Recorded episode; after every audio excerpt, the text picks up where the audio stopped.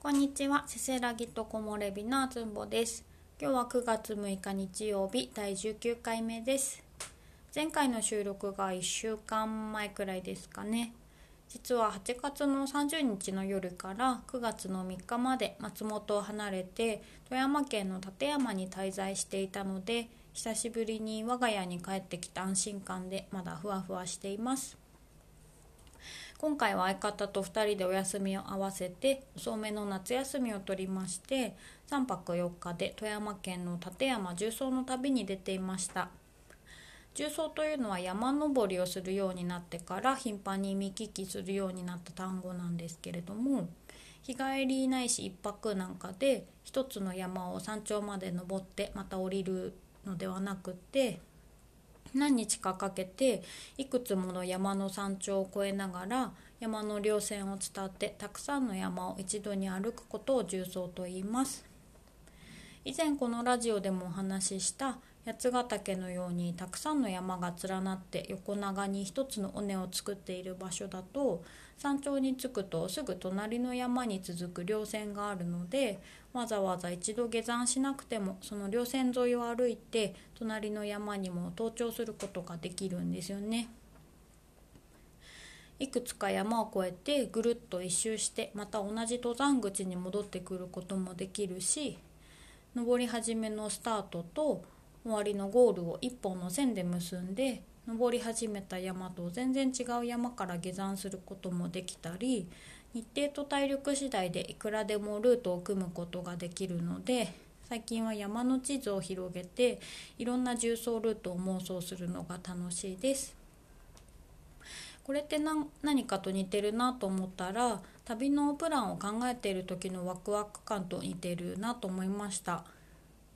インドのコルカタから入ってバスと電車を使って陸路でデリーに向かってデリーから飛行機で今度はネパールに抜けようかなみたいに海外の地図を眺めながら妄想している時って楽しいですよね。とはいえ歩き疲れたら電車に乗っちゃえばいいやっていう旅先と違って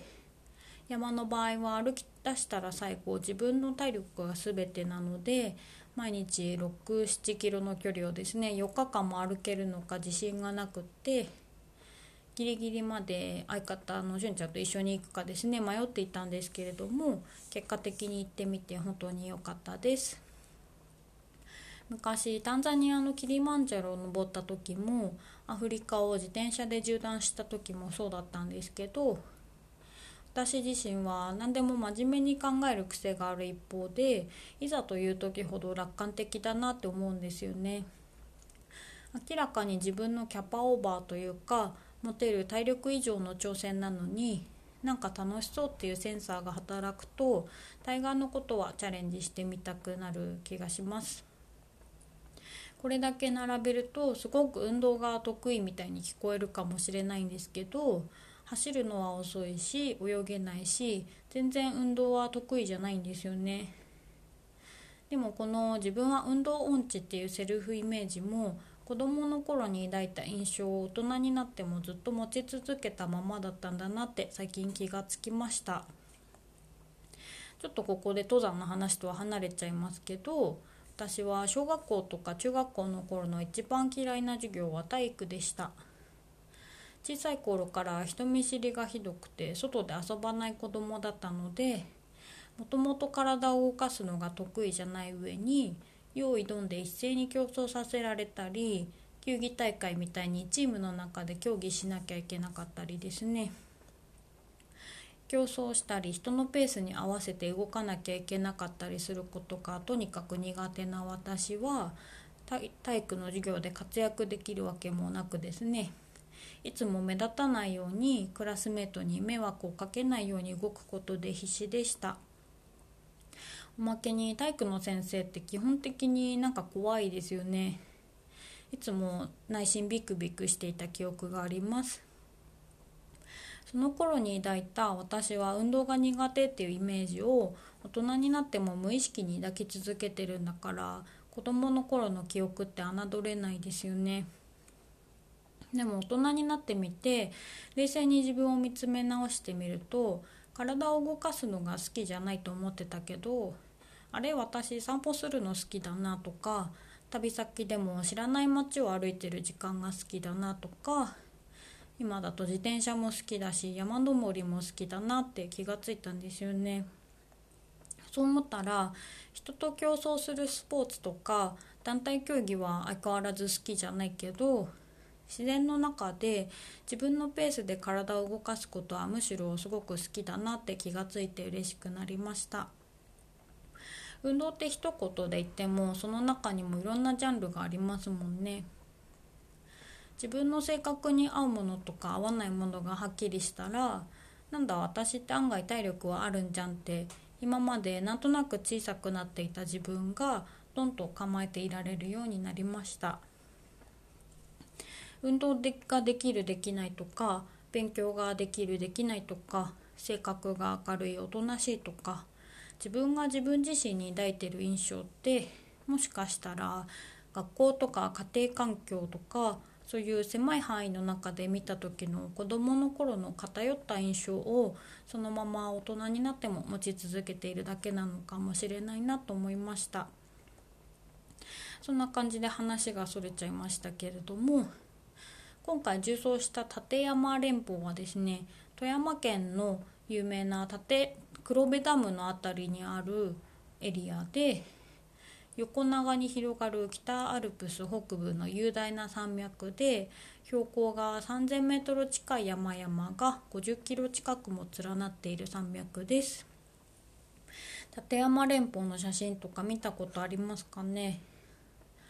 私は長野に住むようになって何度か近くまで行く機会があったんですけど普段見慣れているこの辺りの穂高な柔らかい印象の山に比べて立山はゴツゴツとダイナミックな山並みが続いている印象があります。その中で今回私たちが歩いたのは折り立てという登山口から標高が 2900m ちょいのですね薬師岳という山を越えて天空のお花畑とも呼ばれる草原地帯の五色ヶ原を抜けてバスターミナルのある室堂というところにですね降りるという入り口と出口が違う一本道の重走バージョンでした。でこれを3泊4日距離にしてだいたい 27km ですかね。いくつもの山のピークを登ったり下ったりしながら歩き続けました。この工程の中で五色ヶ原でテント泊をするというのがですね相方のしゅんちゃんが一番楽しみにしていたイベントで五色ヶ原で是非検索していただけたらと思うんですけれども360度山に囲まれた場所に真っ平らで広大な草原が広がっていてそこに赤い屋根の山小屋がですねポツンと立っていて本当に絵本の世界のような光景が広がっています。私たちは3日目にそこに着いてキャンプ場でテント泊したんですけれどもその日がちょうど満月だったのかな。夜中に2人ともトイレに行きたくなって目が覚めてテントの外に出てみたらまん丸のお月様が高校と辺りの山々を照らしていてそれはそれは幻想的でした。毎日朝日が昇ったら歩き始めて56時間歩いて山小屋に着いたらテントを張って簡単なご飯を食べて山を見ながらお茶をして暗くなったら寝るというとってもシンプルな4日間だったんですけど電波の通じない山の中で山と空と花と鳥くらいしか視界に入るものがない生活はとても豊かでしたね。ヘトヘトの腹ペコ状態で食べるご飯の美味しさとか険しい岩の隙間にひっそり咲いているお花だったり朝日で真っ赤に染まる山々の姿だったり鳥たちの澄み渡る鳴き声だったり普段の生活で見落としてしまうシンプルな感動がありました。4日目にようやく最後の山のピークを登り終えて後ろを振り向くとですねその4日間歩いてきた今までの山が山がですね全部後ろ一望に見渡せたんですよね。遠くの空に虹もかかっていたりしていやよく歩いたじゃんって山に言われているような気がしてその時の感動は言葉にならないものがありました。今回の重走ルートはそこまで危険な箇所がなくて体力さえあれば比較的登りやすいルートではあったんですけれども基本的に歩いてる地点の標高が常に2500600メートル以上ある山の中なので砂砂のですね急な斜面で滑って転びそうになったり頂上付近で突風が吹いてきて飛ばされそうになったりですね。やっぱり何度かヒヤッとする場面もあって人間の力の及ばない自然を相手にしている緊張感は常にありました。だからなのか4日間無事に歩き通せた時に最後に感じたのはですね登ってやったぜというよりは無事に通らせてくれてありがとうという謙虚な感謝の気持ちでした。山ってどこかしら人を謙虚にさせる力があるような気がします。山頂で休憩している時とかに出会う人たちの会話って本当に平和なんですよね。登山って競争じゃないしどのルートを登ったからすごいとかもないから武勇伝の語り合いとかもなくてですね。あそのルートもいいですねとかこの先にライチョウがいましたよとか次の山小屋水場がないみたいですよとかですねどこまでものほほんとしていて同時にどこかお互いの無事を祈り合って自然に情報交換する空気がいいなって思いました最近は日常とこういう日常の少し先にあるですね。非日常的な体験が楽しくて昔ほど海外に出たいなっていう旅に出たいなと思うことがなくなったんですけど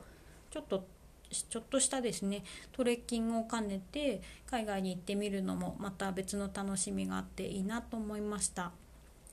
海外だけじゃなく東北とか九州とか日本にもいい山がたくさんありそうですよね。これからは山旅にはまりそうな予感がしています。そんな感じで今日はですね最近行った立山重曹旅のお話でした。皆さんはどんなスポーツがお好きでしょうか？最近ハマっているもの昔から続けているものなどありましたら教えてくださいね。ではでは今日はこの辺でずんぼでした。またね。